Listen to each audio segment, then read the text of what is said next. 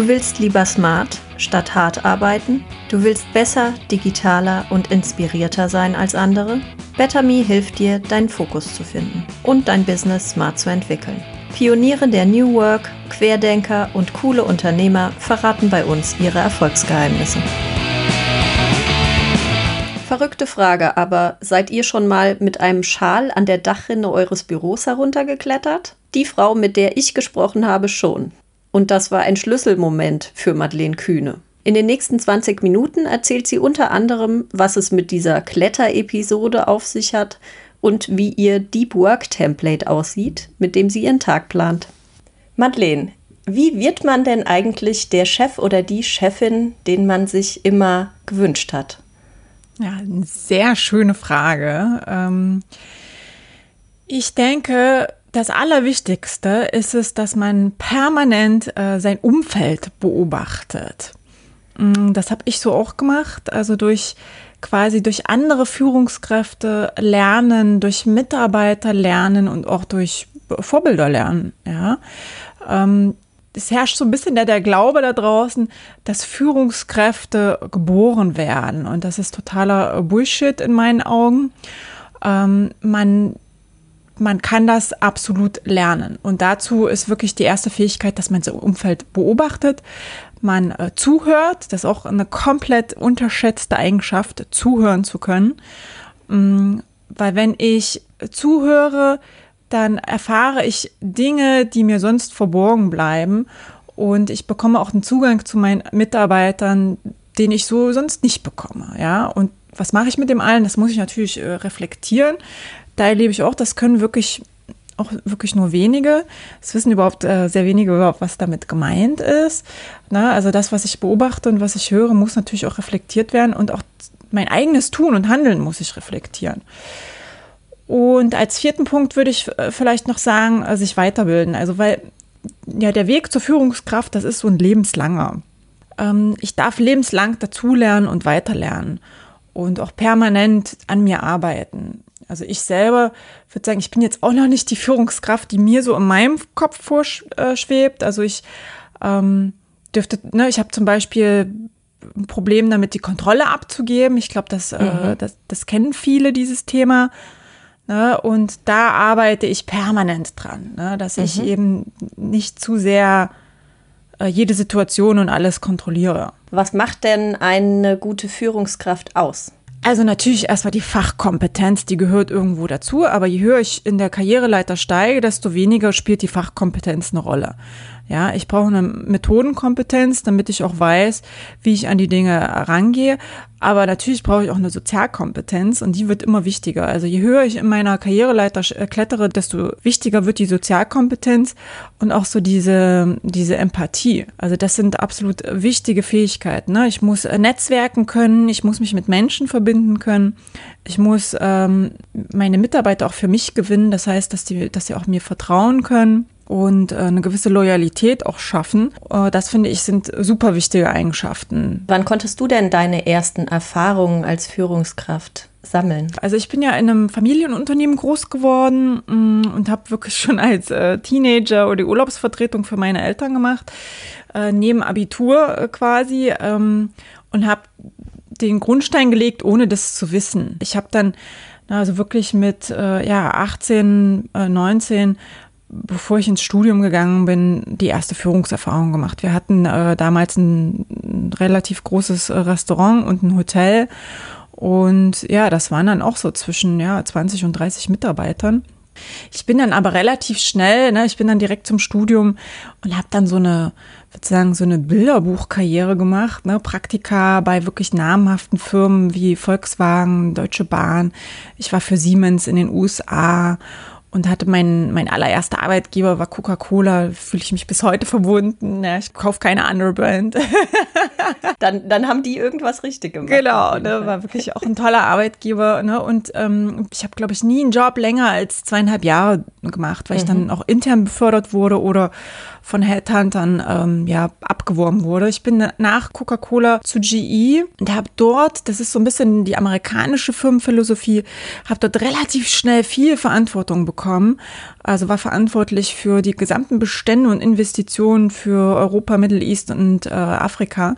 Also war wirklich, hatte eine eine globale Rolle dann. Also es war ein Job, der mir sehr, sehr viel Spaß gemacht hat. Ich war zwar oft die einzige Frau, aber äh, diese Nähe zur Produktion, die hat mir sehr, sehr gefallen. Ne? Und nach dieser Station bei GE bin ich zu Poly One gegangen. Das ist ein bisschen kleineres Unternehmen, aber trotzdem in dem Fortune 500 äh, in Amerika platziert und habe dann dort die Rolle mh, als Leiterin der Finanz- und Controlling-Abteilung äh, inne gehabt. Da war ich Anfang 30, hatte dann mhm. 30 Mitarbeiter auf einen Schlag. Und ähm, das hat auch Spaß gemacht. Aber das war, wie soll ich sagen, die Mitarbeiterführung, das hat mir gelegen und da habe ich gemerkt, da kam mir vieles von meiner Erfahrung sehr zu Pass. Aber es war ein krasser Job irgendwie. Ich bin so viel gereist und hatte da so ein Schlüsselerlebnis. Da bin ich dann am Düsseldorfer Flughafen äh, gelandet und mein äh, Firmenwagen stand noch in, am Kölner Flughafen. Das hattest du nicht mehr im Kopf? Nee, weil ich irgendwie drei Wochen am Stück gereist bin. Ja. Und das war ja. in, meiner, in meiner Reiseplanung komplett untergegangen ist. Und dann stand ich da echt und dachte, äh, was mache ich hier? Ja. ja. So, und das war dann eigentlich so dieses Schlüsselerlebnis, warum ich mich dann selbstständig gemacht habe. Mm, und das war auch der Sprung bei mir in die IT. Also ich war vorher, äh, ne, Finanzen Controlling war mein Zuhause. Und mit der Selbstständigkeit bin ich in die IT gerutscht, mehr oder weniger. Mhm. Und jetzt mhm. leite ich eben als Interim-Managerin ähm, ja, Abteilung, wo eine Führungskraft ausgefallen ist. Da gehe ich rein für eine für eine Dauer, bis, bis, bis man eine dauerhafte Lösung quasi gefunden hat. Und ich mache auch Projektleitung für größere IT-Projekte. Und das sind dann ne, Teams von drei bis 50 Leuten. Das ist ganz unterschiedlich. Wenn du da so schnell reingehst, dann musst du dich ja unheimlich schnell zurechtfinden ja. und auch unheimlich schnell äh, eine Beziehung zu dem Team aufbauen. Wie machst du das? Worauf mhm. kommt es da an? Ja, das stimmt. Also ich komme ja immer in so eine Krisensituation. Ne? Also wenn eine mhm. Führungskraft ausgefallen ist, dann ist das Team für eine Weile schon äh, orientierungslos gewesen. Wenn ich Glück habe, noch nicht ganz so lange, aber manchmal tatsächlich schon über mehrere Monate. Dann hat mhm. sich meistens schon jemand so inoffiziell als Teamleiter etabliert oder als, als mhm. Abteilungsleiter. Und da gibt es dann die meisten Konflikte. Das ist aber ganz normal. Und ich nehme die Leute aber mit und sage, hör zu, ich bin hier keine Gefahr für euch. Ich will früher oder später wieder weg. Ne, also im Gegenteil, ich muss die Leute dann überzeugen, dass ich nicht da bin, um irgendjemanden rauszuschmeißen. Das wird oft gedacht, wenn jetzt ein Interim-Manager kommt, dann die schmeißt jetzt alle raus.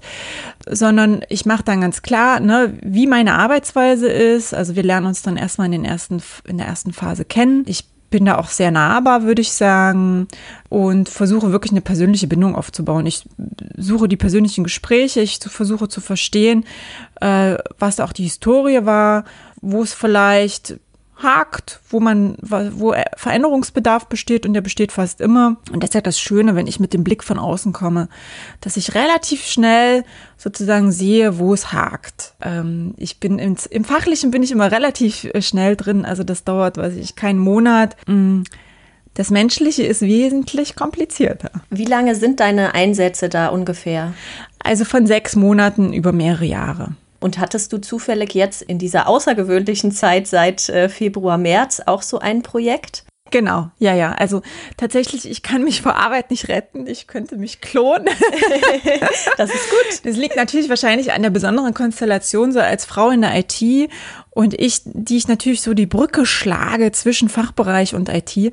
Das kommt mir sehr zu Pass. Und ähm, also ich mache Interim-Management nur in der IT und nur wenn SAP im Spiel ist. Und ja, ich habe ähm, seit jetzt ja seit November letzten Jahres einen Kunden. Also ich bin mit dem Kunden in die äh, Pandemie geschlittert ja. und ähm, durfte Krisenmanagement mit begleiten und es war eine sehr spannende Erfahrung, muss ich sagen. Wie hat sich das unterschieden, dieses Projekt, wo du remote mit diesem Team zusammengearbeitet hast, äh, von den anderen Projekten? Also ich habe schon in der Vergangenheit sehr viel remote gearbeitet, das muss ich dazu sagen. Für mich war das keine große Umstellung. Ne? Wir sind von einem Tag auf den anderen komplett ins Homeoffice und ein Team aus, aus dem Homeoffice zu führen, das ist eine andere Nummer. Mhm. Da brauche ich mehr Meetings, da muss ich tatsächlich mehr auf die Mitarbeiter zugehen. Die treffe ich nicht zufällig in der Kaffeeküche. Ja. Ich muss den Kontakt als Führungskraft suchen. Ich muss die Meetings einplanen. Ich muss noch mehr hinhören und noch mehr Zeit investieren da ist wirklich der, der Schlüssel, die Tools zu nutzen, was auch immer die Firmen für Tools im Einsatz haben, das ist ja sehr vielfältig, ob äh, Zoom, Teams, Skype, sich damit auch auseinandersetzen mit den Tools. Da gibt es auch oft Funktionen, die man vielleicht jetzt nicht so auf dem Schirm hat. Und ja, proaktiv auf die Mitarbeiter zugehen. Äh, was tut ihr fürs Socializing in so einer Situation, wenn man sich noch nicht so gut kennt? Ähm, reden, reden, reden. Also man muss kommunizieren, das, da geht kein Weg dran vorbei. Wir hatten auch die Situation, dass mein Team sich beschwert hat und gesagt hat, du, wir kriegen hier nichts mit mhm. vom Krisenmanagement, äh, es ist uns zu wenig Kommunikation, das musste ich mir annehmen, weil ich war natürlich relativ schnell in der, in der, im Krisenmanagement äh, mit dabei, weil ich bin, ne, ich bin auf, auf äh, Top-Management-Ebene unterwegs und da muss ich natürlich in so einer Krisensituation, wenn so ein Unternehmen reinschlittert, mitsteuern. Ja, das ist meine Aufgabe. Und ähm, das war dann schwierig, das auszubalancieren. Mhm. Also ne, die ja. Zeit sozusagen, das, das, Unternehmen zu retten und äh, die Mitarbeiter zu steuern. Also es war eine krasse Herausforderung. Da bin ich aber auch wirklich sehr dankbar, dass die mir das gespiegelt haben und gesagt haben, Madeleine, wir wünschen uns mehr Kommunikation. Was sind denn aktuell die wichtigsten Fähigkeiten von Führungskräften, beziehungsweise hat sich die Rolle geändert in den letzten Monaten? ich muss aktuell, also durch, durch Corona zwingt einen quasi dazu, dass ich einen Umgang mit Technik, dass das eine, eine zur Voraussetzung wird. Ja, also wenn ich sämtliche digitale Tools ablehne, ähm, ne, und weiß ich nicht, sage ich, will nicht digital signieren und ich will mich mit den Leuten persönlich treffen, dann habe ich ja hier verloren in der Situation. Also die, der Umgang mit, mit der Technik ist eine Voraussetzung. Aber als ähm, Fähigkeiten, so als, als Führungskraft, finde ich aktuell, dass Flexibilität und Krisenmanagement so wichtig geworden sind. Die Prioritäten, die können sich von Woche zu Woche ändern. Ja, also ich muss so in der Lage sein, die Prioritäten zu shiften und das auch dem Team zu vermitteln. Ja, ich muss äh, vermitteln, wo steht das Unternehmen? Die Mitarbeiter möchten ja Sicherheit. Die möchten ja wissen, wie geht's weiter? Verliere ich meinen Job? Ja, oder ist der safe? Und dann natürlich auch Entscheidungen zu treffen. Das fiel vor, vielen Führungskräften schon vor der Krise sehr schwer, Entscheidungen zu treffen. Und da mhm. wird sich ja sehr gerne drum gedrückt, ja. Und da ne, so wird viel ausgesessen und äh, oft so dieses Cover Your Ass, diese mhm. Mentalität, ne, da werden E-Mails geschrieben, Halleluja. Und diese Zeit, die hat man aktuell nicht. Also es müssen Entscheidungen getroffen werden, auch teilweise ohne alles abgewogen zu haben, mhm. ohne alle Fakten zu kennen, auch wo mir die Erfahrung vielleicht fehlt, ja. Mhm. Da ist Intuition notwendig. Ja, verstehe.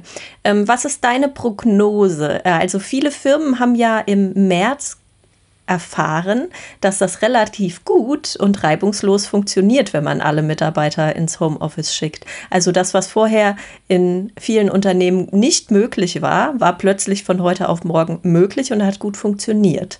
Kehren wir nach der Pandemie, wann auch immer das sein wird, ins Office zurück oder lässt sich die Zeit nicht zurückdrehen? Eine sehr schöne Frage. Die beschäftigt mich auch. Und ja, tatsächlich, wie soll ich sagen, also ich finde so 100% im Homeoffice oder 100% Remote ist auch keine Lösung. Es muss irgendwo ein gutes Mittelding sein, ja. Ich habe nur ein bisschen die Befürchtung, dass sich ganz viele die Zeit wirklich zurückwünschen und gerne zurückdrehen möchten. Und ähm, ich, ich fürchte, es wird mehr zurückgedreht, als es vielleicht sein müsste. Du bist Autorin, Speakerin, Interim-Managerin, Unternehmerin, äh, Mutter. Wie arbeitest du denn mit deinem Team und wie schaffst du es immer wieder, dich zu fokussieren? Also ich bin jemand, ein großer Freund von Plänen. Also ich plane meinen Monat, ich plane meine Woche, ich plane jeden Tag. Also mein Tag beginnt damit, dass ich den Tag plane. Ne? Im Idealfall schaffe ich das schon am Abend vorher.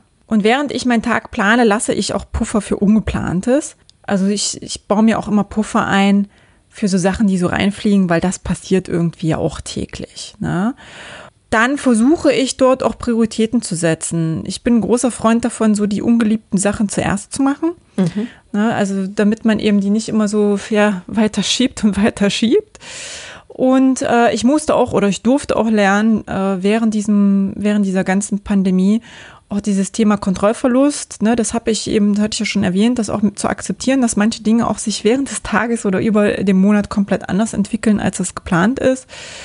Und Perfektionismus, der ist manchmal gut, aber den sollte man grundsätzlich auch abstellen beim Thema Fokussieren, sonst wird man nie fertig. Grundsätzlich ne, muss man wissen, dass die Ablenkungen, denen wir täglich ausgesetzt sind, die haben enorm zugenommen. Also wir checken bis zu 80 Mal am Tag unser Handy und müssen auch ständig mit Unterbrechungen kämpfen. Deshalb ist das Homeoffice, kommt da natürlich ein bisschen auf die Situation drauf an grundsätzlich eigentlich eine, eine bessere Situation, um sich zu fokussieren, weil da kommt ja nicht der Mitarbeiter rein, steht in der Tür mit der Kaffeetasse und, äh, und quatscht. Ne? Und ähm, ja, aber ne, Lockdown ist nochmal was Spezielles. Ne? Wenn, du, du kennst es selber, ne? mit Kind zu Hause sind die Unterbrechungen auch nochmal andere. Ich habe dafür ne, basierend auf meinem Buch und ich schreibe ja auch in einem Kapitel speziell, wie man sich fokussiert, wie man diese ganzen Ablenkungen schnell, so bestmöglich abschaltet, habe ich auch nochmal äh, ein vertiefendes Template entwickelt. Das nennt sich Deep Work Template. Das findet ihr übrigens in den Show Notes. Genau, das könnt ihr euch kostenlos runterladen. Da erkläre ich nochmal, was die Ablenkungen sind. Gehe auf dieses Konzept von Deep Work nochmal ein und stelle ein Template zur Verfügung, wie man seinen Tag eben durchplanen kann. Mhm. Weil wenn man sich tatsächlich auch diese Ablenkungen mit einplant, dann wird die ganze Sache sehr, sehr viel effizienter. Das heißt, du blockst alle Aufgaben eigentlich als äh, Timeboxen in deinem Kalender. Ähm, gibt es sonst noch irgendwelche Tools, die du empfehlen kannst? Also ich arbeite genau mit meinem, also in meinem Unternehmen, mit meinem Team, mit äh, Zoom, Asana, äh, OneDrive, ne, Google Spreadsheet, auch ein mega geiles Tool, muss ich sagen. Und ähm, ich bin auch, also ich liebe auch so Mindmaps. Da gibt es auch ein cooles Tool. Äh, ich glaube, das heißt Mindmaster. Das sind so die Haupttools, mit denen wir arbeiten. In deinem Buch Millennial Boss hast du eine wahnsinnig witzige Geschichte beschrieben. Du bist einmal nachts mit deinem Schal an der Dachrinne vom Balkon deines Büros heruntergeklettert. Erzähl uns, äh, wie es dazu kam und was deine Erkenntnis in dem Augenblick war. Ja, also ich habe in dem Moment gedacht, bin ich komplett bescheuert. Wirklich. Ähm, aber genau, wie kam es dazu? Also ich war eingeschlossen im Büro, weil mein, mein Büroschlüssel, der lag im Auto, das stand auf dem Parkplatz vor dem äh, Büro.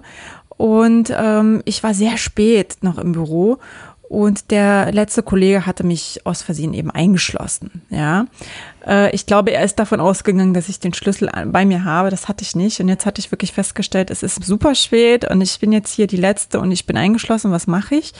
Es gab auch keine Security. Dafür war das Bürogebäude zu klein. Und das war auch mitten in der Pampa. Es ist wirklich in the middle of nowhere. Und äh, wenn ich jetzt, ne, ich hätte natürlich die Option gehabt, den Kollegen anzurufen und ihn zu bitten, zu mir zu kommen oder wieder zurück ins Büro zu kommen. Aber es war auch keine wirkliche Option. Das hätte auch ewig gedauert, weil, wie gesagt, das war jetzt kein wirklich, ähm, kein Standort in der Metropole. Also mhm. ja, habe ich tatsächlich beschlossen, also ich bin Kletterin im echten Leben, ne, habe ich beschlossen, mich mit meinem äh, Schal abzuseilen. Habe erst im Nachhinein wirklich, muss ich sagen, als ich im Auto saß, drüber nachgedacht, was ich da eigentlich gemacht habe und habe gedacht, oh Gott, also was ist ja unfassbar, was ich hier mache. Ne? Erstens, dass ich hier so, so spät im Büro bin, dass ich, ne, ähm, dass ich quasi eingeschlossen werde. Und es hat dafür gesorgt, dass ich die komplette Situation reflektiert habe und ähm, habe gemerkt, gemerkt ne, so Arbeit und Karriere ist eben auch nicht alles und das macht vor allem nicht glücklich, weil ich war in einer Situation, ich hatte keine äh, Partnerschaft und ähm, für Freunde hatte ich gar keine Zeit mehr. Also ich habe quasi nur noch gearbeitet und äh, war auch in einem, habe auch in einem anderen Land gearbeitet und ja, habe wirklich meinen kompletten Fokus auf meine Karriere gelegt. Und das war so ein Punkt, wo ich dachte, hm, vielleicht reicht auch eine mittelmäßige Karriere. Ne? Vielleicht muss ich nicht mit Anfang 30 irgendwie äh, CFO sein. Ähm, das macht mich, das macht mich nicht glücklich, ja. Und habe gemerkt, dass Mittelmaß eben auch was absolut erstrebenswertes sein kann. Und habe mir in dem Moment wirklich gewünscht, Mittelmaß zu sein, ja. Irgendwie so einen 9-to-5-Job zu haben, wo ich abends nach Hause gehen kann und mich mit meinen Freunden treffen und mit, mit meiner Familie auch aufbauen kann. Ja, und nach, nach diesem Job habe ich auch mich selbstständig gemacht, muss man ganz klar sagen. Ne? Also es war für mich auch eines dieser Schlüsselerlebnisse, die Karriere zu hinterfragen und auch das zu hinterfragen, was ich dort tue. Und ich widme da auch ein ganzes Kapitel auch meinem Buch und preise das Mittelmaß an. Und tatsächlich ist auch diese Idee zu diesem Kapitel von meinem Mann inspiriert worden, der von sich selber auch behauptet, absolutes Mittelmaß zu sein, der nie eine Karriere angestrebt hat äh, den ich aber für den besten äh, Ehemann halte, den man, den man sich wünschen kann, ja. Und äh, ne, also ja, ne, das Mittelmaß ist natürlich auch so relativ, ne? Oder auch meine virtuelle Assistentin, die kenne ich also seit vielen, vielen Jahren. Also wir haben schon zusammengearbeitet, uns verbindet auch eine tiefe Freundschaft. Und ihr war Karriere nie wichtig. Also wir haben ähm, wirklich auch schon uns auf gleiche Positionen beworben zusammen, weil wir im selben Unternehmen gearbeitet haben. Und ihr war Karriere nie wichtig. Äh, sie wollte immer reisen, die Welt entdecken und Zeit für die Familie haben. Und ist die weltbeste Assistentin, die man sich wünschen kann, wirklich. Mhm. Also die, das ist so eine fantastische Zusammenarbeit und das ist so weit weg von Mittelmaß, ähm, wie man sich das nur vorstellen kann. Ne? Aber sie selber würde sich wahrscheinlich als äh, ja, mittelmäßig bezeichnen, weil sie nie eine Karriere angestrebt hat. Also wer definiert eigentlich deinen Erfolg? Da geht es eher um das Thema Sinnhaftigkeit und äh, den Sinn im eigenen Tun. Ja, und sich auch nicht von der Außenwelt äh, so beeinflussen zu lassen. Ne? Also es geht ja auch darum, auch äh, glücklich zu sein. Und ähm, ja, wie erreiche ich dieses Glück? Das muss ja nicht nur durch eine, durch eine Durchstarterkarriere äh, erreicht werden. Ja. Ein äh, schönes Wort zum Schluss. Und äh, ja, Madeleine, ich danke dir sehr für das Gespräch. Ich danke dir. Vielen Dank fürs Zuhören. Die nächste Folge hört ihr in zwei Wochen. Better Me, Work Smart, Be Inspired.